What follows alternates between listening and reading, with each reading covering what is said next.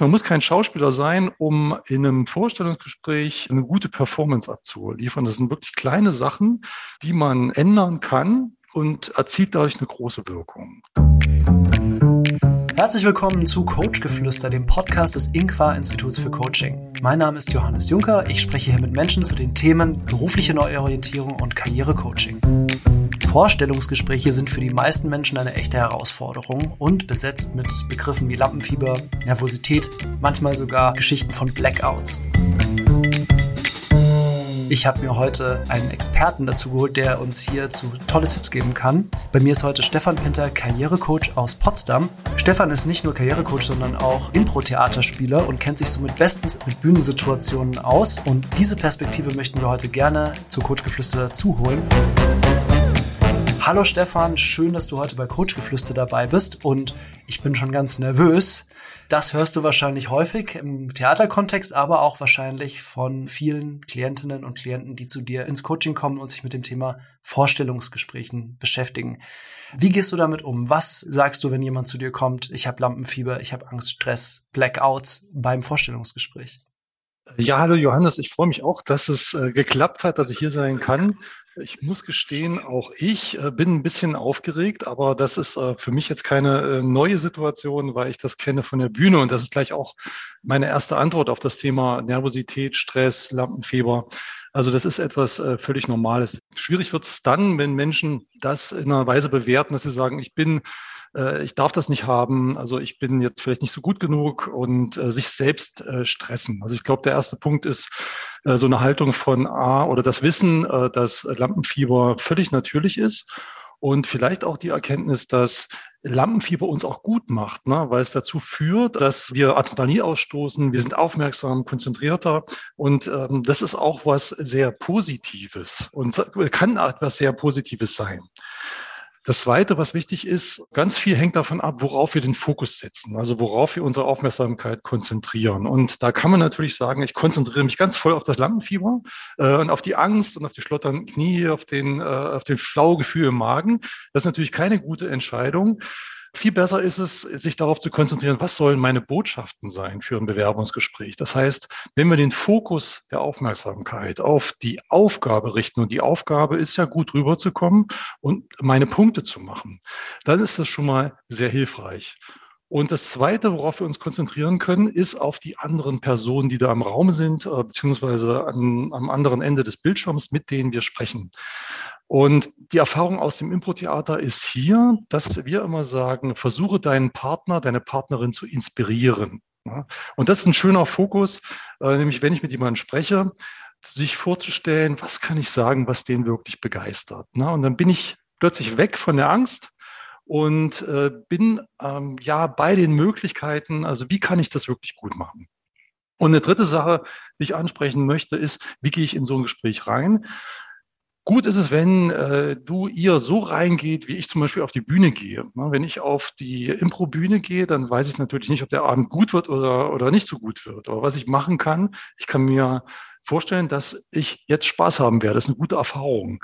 Äh, sein wird. Und ich mache das äh, zum Beispiel ganz einfach so, indem ich die Augenbrauen ein bisschen nach oben ziehe und da signalisieren wir uns selbst, unserem Körper, hey, ich bin neugierig, was wird jetzt passieren? Das heißt, es gibt, wir können uns körpersprachlich darauf einstimmen, jetzt passiert was, ja, Gutes, was Großartiges. Das heißt, es gibt ganz kleine körpersprachliche Dinge, die wir tun können, um dem Lampenfieber entgegenzuwirken. Das waren ja schon jetzt total super äh, viele Tipps, die auch direkt umzusetzen sind. Lass uns doch kurz mal bei dem Thema äh, Körpersprache bleiben, also nonverbale Kommunikation. Also welche Rolle spielt es tatsächlich? Also du hast jetzt den psychologischen Punkt so mit reingebracht. Was strahlt es denn gegenüber meinen, äh, meinem Gegenüber aus? Also wie ich sitze, wie ich mich bewege, wie ich schaue. Mhm. Natürlich, also viele Menschen, die Vorstellungsgespräche gut bestehen wollen, die haben so Wünsche, was ihre Wirkung sein soll. Ne? Also das, was sehr oft kommt, ist, möchte sicher, kompetent und souverän ähm, souverän sein, souverän wirken. Und wirken ist auch natürlich ein gutes Stichwort, weil die Wirkung erzielen wir äh, natürlich auch über Inhalte, über die Art und Weise, wie wir sprechen, aber auch über die Körpersprache. Und äh, für mich ist Körpersprache deswegen so wichtig, weil es gibt diesen Spruch, fake it till you make it. Ne? Also wir müssen nicht unbedingt äh, super cool und super sicher sein, aber wenn wir den Eindruck erwecken, wir seien's, ne? also dann, ähm, dann haben wir schon die halbe Miete eingefahren. Und äh, diesen Eindruck können wir äh, uns selbst gegenüber vermitteln durch eine, eine sichere Körpersprache. Also zum Beispiel eine aufrechte Körperhaltung, eine gewisse Ruhe, und das, so wie wir zum Beispiel im Impro-Theater äh, in verschiedene Charaktere gehen. Man kann das von innen nach außen und von außen nach innen machen. Von außen nach innen ist zum Beispiel, indem wir eine bestimmte Körperhaltung einnehmen, dann ähm, signalisiert uns unser Bewusstsein, ah ja, wir sind diese Person. Ne? Mhm. Für uns selbst eine kleine positive Manipulation, die uns selbst sagt, ich bin sicher. Ja, und darauf können wir uns wirklich verlassen. Der Test ist immer, äh, man macht so einen ganz deprimierten Gesichtsausdruck und denkt dann, mein Leben ist schön. Ja, das wird nicht so richtig funktionieren. Und so wie das nicht funktioniert, funktioniert das andere, nämlich äh, freudig lächeln, Augenbrauen ein bisschen hochziehen und dann sagen, mein Leben ist schön. Das wird, das ist in Harmonie miteinander. Ne? So geht es beides Hand in Hand. Also äh, eine entsprechende Körperhaltung, Körpersprache und das, was wir wollen oder was die Menschen wollen, nämlich Ausstrahlung von Sicherheit, Souveränität, Ruhe, Gelassenheit. Mhm. Ich denke gerade an diesen Ausspruch, äh, Authentizität ist, wenn innen und außen im Einklang sind. Und das finde ich, steckt da eigentlich drin. Also, dass du gerade auch so meinst, wenn ich das, was ich äh, nach außen zeige, wie mein Gesichtsausdruck, meine Körperhaltung ist und synchron ist sozusagen mit dem, was ich auch dann sage oder wie ich, äh, was ich ausspreche, dann ist es auch glaubwürdiger obwohl du den Satz gesagt hast, fake it till you make it, das steht dem ja eigentlich fast gegenüber. Aber vielleicht ist es auch so eine Art selbsterfüllende Prophezeiung, die dann eintritt. Du hast gerade schon das Thema leicht geschnitten, emotionale Bandbreite. Also da geht's ja nicht nur um den Austausch von Informationen, was sind meine Aufgaben für die Stelle oder wie gehe ich meine Führungsaufgabe an, sondern da geht's ja auch um emotionale Botschaften. Welche Rolle spielt es? Eine riesengroße Rolle, ne? weil ich nehme mal ein Beispiel. Wir werden gefragt, was sind Ihre größten Erfolge? Ne? Und Erfolge sind ja an sich was Positives. Ne? Und wenn ich über einen Erfolg berichte, dann kann ich natürlich zeigen, auch dass ich ähm, ein Mensch bin, der mit Leidenschaft bei der Sache ist, bei seiner Arbeit. Und dann ein Versprechen gebe für künftige Arbeitgeber, da ist jemand, der für eine Sache brennt. Und das kann ich natürlich unterstreichen, diesen Inhalt und verstärken, indem ich eine positive Emotion zum Ausdruck bringe. Das ist das eine. Und das zweite, äh, wenn wir Emotionen verändern, so eine emotionale Bandbreite haben, dann variieren wir auch unsere Rede und das macht es generell interessanter, das, was wir sagen und es erleichtert auch den, unserem Publikum, den Menschen, die da noch im Raum sitzen, uns zu verstehen. Und notwendig dazu, ich sage immer, äh, notwendig dazu ist so zehn Prozent mehr Energie, weil die meisten Menschen reden so in ihrer Wohlfühlstimme, was ja gut ist, und mit ein bisschen mehr Energie, die Energieschraube hochgedreht. Und dann wird es möglich, eine positive Emotion auszudrücken oder äh, was äh, zu mahnen. Ja, irgendwas da ist ganz besonders wichtig. Und es braucht gar nicht so viel. Ne? Also zum Beispiel, also wie gesagt, das Bild ist zehn Prozent mehr Energie. Dann hatte ich vorhin auch schon mal angesprochen, beim, mit dem Augenbrauen hoch, die Stimme folgt der Mimik. Ne? Wenn ich jetzt äh, Augenbraue hoch mache und so, oh ja, das wird toll. Ne? Also dann, ich mache die Augenbrauen hoch und schon bin ich neugierig gestimmt. Meine Stimme wird anders. Gehe vielleicht ein bisschen höher mit der Stimme, werde vielleicht ein bisschen schneller als normalerweise. Das heißt also, wir können uns auch darauf verlassen, mit einer anderen Mimik kommt eine andere Stimme, kommt eine andere Emotion. Und dann gibt es natürlich auch so ein Wechselspiel zwischen Gestik, Emotion, viele Menschen, die sitzen da und wissen nicht so recht, was sie mit ihren Händen machen sollen. Ne? Deswegen gibt es so diese, so, so eine gewisse Angsthaltung, die Hände sind starrt auf den Stuhllehnen oder irgendwo anders. Die Hände haben eine wichtige Funktion. Ne? Also wenn wir die Hände nutzen, ne? also dann äh, führen die Hände auch wieder eine Emotion. Umgekehrt eben natürlich auch. Ne? Wenn wir in eine Emotion gehen, dann äh, kommen die Hände plötzlich von der Stuhllehne hoch und unterstreichen das, was wir gerade gesagt haben. Unterm Strich, man muss kein Schauspieler sein, um in einem Vorstellungsgespräch eine gute Performance abzuliefern. Das sind wirklich kleine Sachen, die man ändern kann und erzielt dadurch eine große Wirkung. Mhm. Total interessant finde ich dieses Thema Energie. Ich stelle mir gerade so vor, da gibt's jetzt jemanden, der vielleicht ohnehin schon eine extrem hohe Energie mit reinbringt. Würdest du hier so jemandem dann eher empfehlen, vorher eine Entspannungsübung zu machen, um so ein bisschen in die Balance zu kommen? Oder gilt denn auch für den trotzdem diese zehn Prozent mehr Energie? Ja, wer, wer natürlich mit viel Energie reingeht, der braucht nicht nur mal die Energieschraube hoch zu, äh, hochzudrehen. Es hängt immer davon ab, welche Wirkung ich erzielen möchte. Ne? Wenn ich zum Beispiel eine, äh, wenn ich mit viel Energie reingehe und ich möchte bedacht wirken. Ne? Also jemand, der äh, wirklich gut alles bedenkt, bevor er entscheidet. Ne? Ist nicht die beste, ist nicht der beste Rat, geh noch mit mehr Energie rein. Dann ist es eher gut, sagen, okay, mach vielleicht mehr Pausen wenn du redest. Ne? Und die Pausen strukturieren den Redefluss dann wieder ganz anders und dann kommst du runter. Was man vorher natürlich immer machen kann, ist ähm, ein paar Atemübungen, wirklich tief atmen, Bauchatmung, um, äh, um runterzukommen, wenn die Energie, das Energieniveau eh schon sehr hoch ist. Ich würde gerne noch ein bisschen mehr über Impro sprechen, weil Impro heißt ja Improvisation und da geht's ja wahrscheinlich auch immer um viel um Spontanität. Also so um die Frage, ich werde mit irgendwas konfrontiert, womit ich jetzt nicht gerechnet habe und jetzt muss ich irgendwas machen. Sei das jetzt eine unangenehme Frage in einem Vorstellungsgespräch oder sei das ein Augenrunzeln von gegenüber. Wie gehe ich damit um? Könntest du zu diesem Aspekt noch ein bisschen was sagen? Wie kann ich mit so ja unvorhergesehenen Dingen gut umgehen? Ja, auf jeden Fall. Ne? Also das ist ja quasi die DNA des Impro-Spiels, äh, rund um Spontanität. Die Grundsituation im Impro ist ja an sich äh, eine sehr stressige. Also wir gehen auf die Bühne und auf der Bühne stehen zwei Stühle und sonst nichts. Wir haben keine Requisiten, wir haben überhaupt keinen Text. Wir wissen gar nicht, was wir in dem nächsten Moment spielen werden. Und neben diesen zwei Stühlen oder drei Stühlen manchmal haben wir unsere Partner, unsere Spielpartner, die auf der Bühne auch mit uns sind und gleich mit uns in eine Szene starten werden. Das heißt, wir haben am Anfang nichts. Und äh, dann fangen wir an und versuchen eine Geschichte ähm, ja, auf die Bühne zu bringen in verschiedenen Charakteren. Was wir auch nicht haben, ist Zeit, miteinander zu verabreden, was jetzt als nächstes geschehen soll. Und wir haben auch nur begrenzt Kontrolle äh, auf den Verlauf der Geschichte, weil es gibt ja immer noch unsere Partnerinnen, die äh, auch sich Ideen äh, machen, was jetzt als nächstes geschieht. So, und daraus entstehen ganz unweigerlich Fehler. Das heißt, Fehler sind wirklich unvermeidlich im Impro-Theater. Und äh, was wir haben, wir haben ein Publikum, das alles sieht. Ne? Die sitzen ganz entspannt in ihren Sesseln, freuen sich ne? und sind viel aufmerksamer, oder nehmen viel mehr wahr als wir. Ne? Also wir machen permanent Fehler. Zum Beispiel im ersten Satz wird ein Name erwähnt, hallo Frank. Ne? Und äh, Frank hört nicht genau hin, weil Frank ja schon mit seinem Antwortsatz beschäftigt ist und weiß nicht, dass er, dass er jetzt Frank ist, beispielsweise. Ne? Das sind so, das sind solche Sachen, die passieren alle Nase lang. Da müssen wir immer versuchen, die wieder einzubauen, zu rechtfertigen. Ne? In dieser stressigen Grundsituation müssen wir spontan agieren, weil ohne spontanes Agieren, das heißt agieren ohne vorher nachzudenken, entsteht die Geschichte.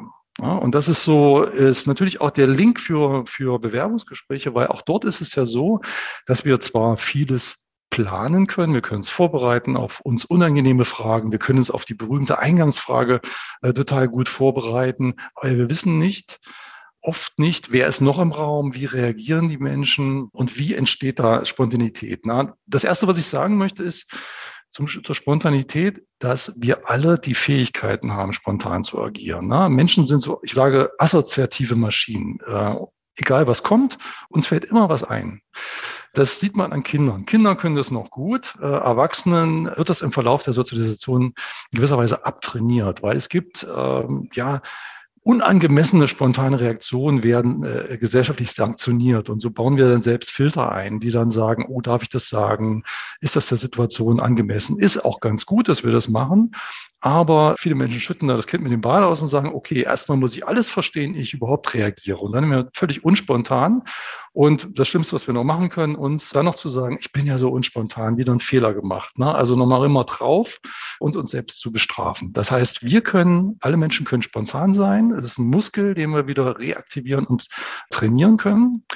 Und äh, das Zweite, für mich funktioniert Spontanität über eine Grundhaltung, die da sagt, vorbehaltlos positiv. Na, und warum vorbehaltlos positiv? Weil eine positive Haltung zu, äh, zu dem, was ich als nächstes tun würde, entstresst mich auch. Und wenn ich entstresst bin, dann bin ich eher in der Lage, meine Großhirnrinde anzuschalten, also und, und kluge Ideen oder gute Ideen zu haben. Das heißt, äh, ich rate und übe das auch immer mit meinen Klientinnen, egal was kommt, äh, eine sachliche Frage, ein positives Feedback soll auch geschehen im Vorstellungsgesprächen oder eine Kritik vorbehaltlos positiv zu reagieren. Und das funktioniert.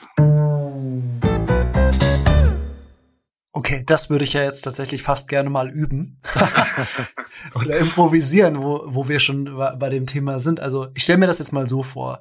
Ich sitze in einem Vorstellungsgespräch und dann ähm, sagt jemand zu mir, naja, also wie Sie auf die Frage gerade geantwortet haben, also es hat mich jetzt nicht überzeugt.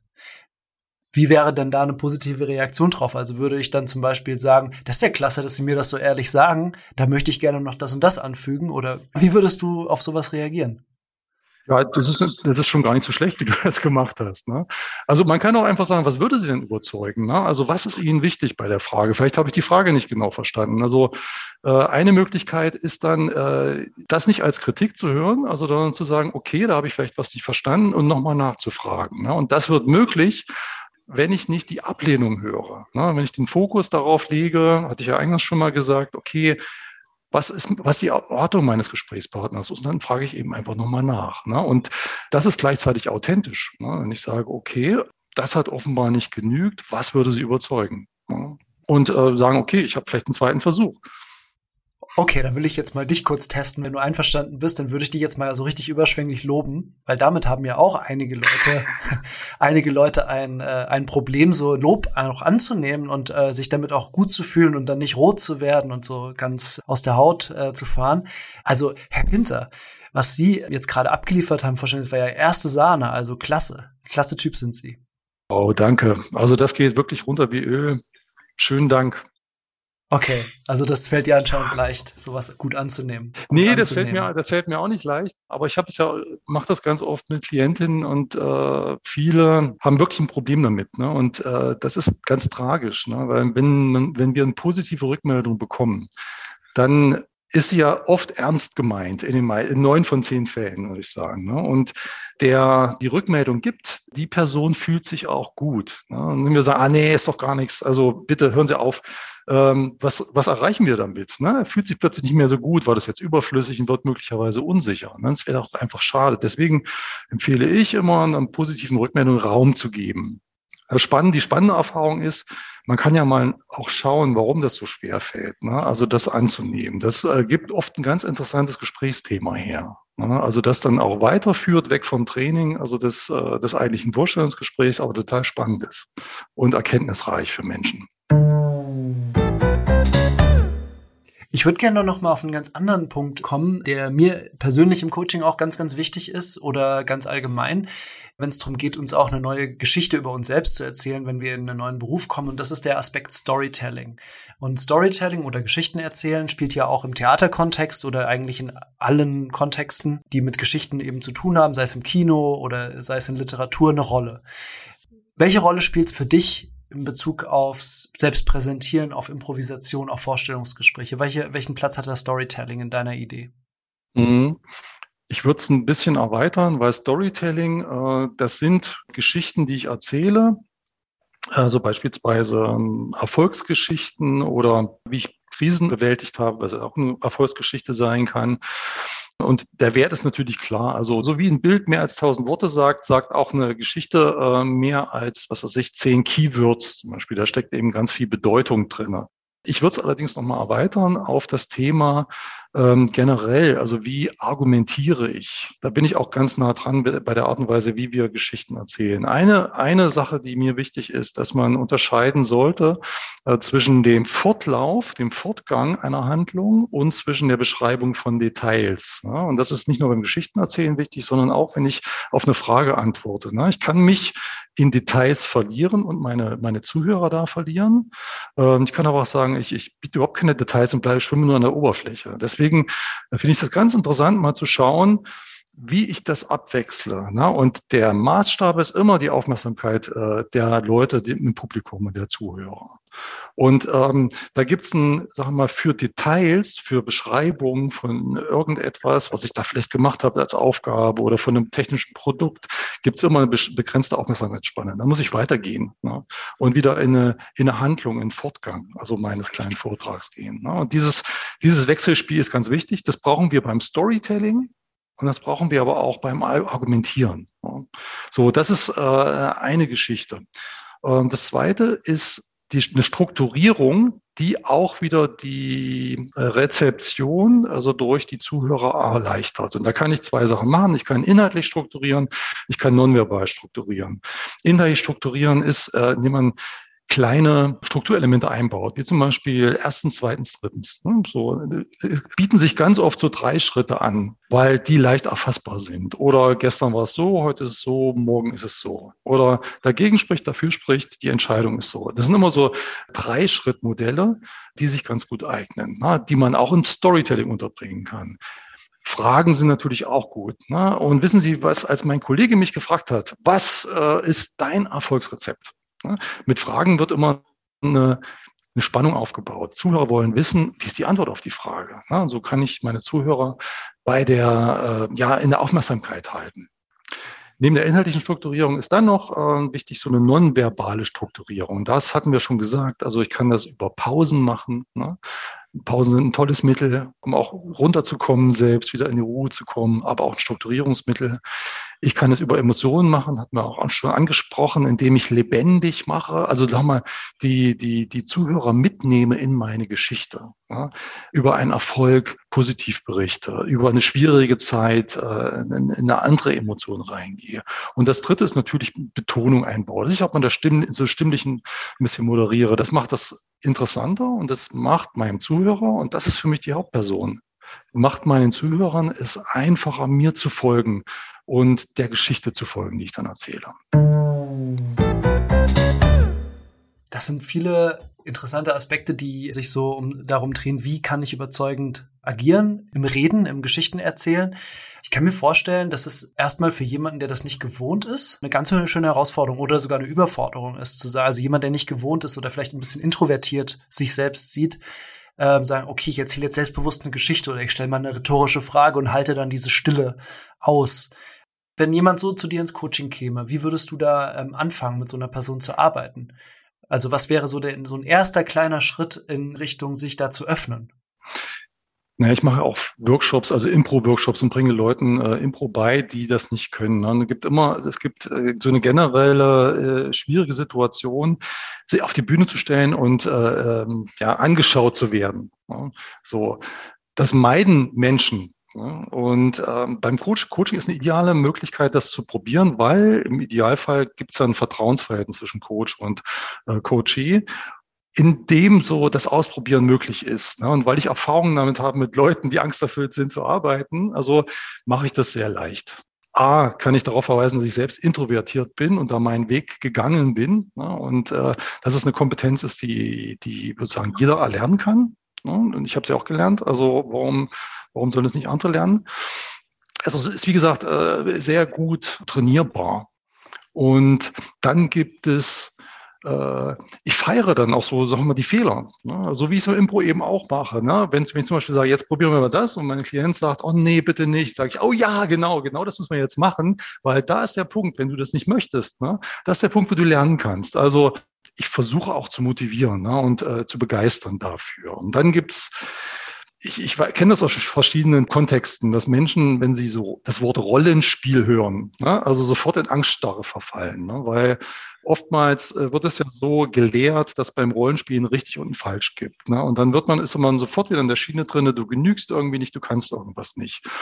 Wir Impro-Spieler, wir haben einen anderen Zugang. Ne, also nämlich die, der Zugang ist wirklich Spielfreude. Wir machen, wir fangen mit kleinen Sachen an, die einfach Spaß machen. Also zum Beispiel so eine Assoziationsübung, wo wir einfach Wortassoziationen ganz schnell austauschen. Und dann das sind kleine Übungen, nach denen ich dann jeweils frage, okay, was hat es schwierig gemacht zu assoziieren oder was hast du festgestellt? Und da gibt's Aha-Erlebnisse, Erkenntnisse und relativ schnell auch, auch so Fortschritte. Und ähm, in so einer Zweierbeziehung des Coachings na, kann ich meine Klienten dahin locken und ähm, ihnen zeigen, sie erleben lassen, dass es relativ wenig braucht, hatte ich vorhin schon mal gesagt, um deutlich besser zu werden, eine größere Wirkung äh, zu erzielen. Es braucht wirklich nicht viel, ja, um sich äh, stark zu verbessern. Besonders überzeugend finde ich diese beiden Ideen, also dieser positive Blick auf sich selbst und gleichzeitig dieses Feiern von Fehlern. Ist, glaube ich, so eine Denkweise, die in unserer Arbeitswelt vor allem auch viel zu wenig präsent ist.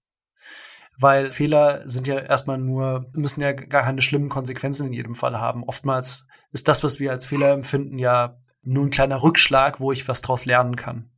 Also es geht ja auch immer darum, wie wir, wie wir das besetzen. Und das nehme ich jetzt auch nochmal mit von dem, was du gesagt hast, dass diese beiden Sichtweisen sind, glaube ich, da wirklich super, super hilfreich. Ein anderes Thema, das ich immer wieder auch feststelle, was Klienten und Klientinnen mitbringen ins Coaching, ist das Thema, dass sie sich verzetteln beim Argumentieren. Also du hast es schon so ein bisschen angesprochen, wie kann ich mich da strukturieren? Äh, zum Beispiel erstens, zweitens, drittens. Ich habe manchmal das Gefühl, wenn ich das übe, auch mit anderen im Rollenspiel, erzählt jemand eine Geschichte, weiß aber noch gar nicht, wo will ich eigentlich landen? Wo ist so meine Pointe? Wo will ich eigentlich hin mit meiner Erzählung? Und ich äh, liste eher Dinge auf. Abgesehen von diesen gedanklichen Strukturierungen, erstens, zweitens, drittens, hast du da noch ein paar weitere Tipps, wie sich jemand da besser strukturieren kann zur Vorbereitung?